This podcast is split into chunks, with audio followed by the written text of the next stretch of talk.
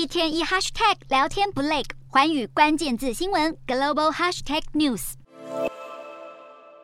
中国疫情最近持续延烧。根据卫健委的通报，中国十日新增了超过一万名阳性病例，其中广东和河南都增加了至少三千例。面对疫情狂烧，浙江宁波十日宣布要关闭全市的娱乐运动场所，并暂停跨省的旅游活动。广州的珠海区也二度延长封控，连外的高速公路被阻断，社区进行封闭式管理。另外，关于最近备受关注的河南郑州疫情，红海董事长刘扬伟表示，郑州厂因为受到疫情的影响，企业会下调对第四季的展望，不过这对长期营运的影响不大。厂区将会以最快的速度恢复产能。经过这次的事件，红海未来会考虑风险分散的布局。受到疫情影响的还有北京车展。北京国际汽车展览会十日宣布停办今年的汽车展览会。北京车展是中国四大车展之一，这项决定可能会冲击到汽车销售市场，也为“清零”抗疫影响经济的记录再添一笔。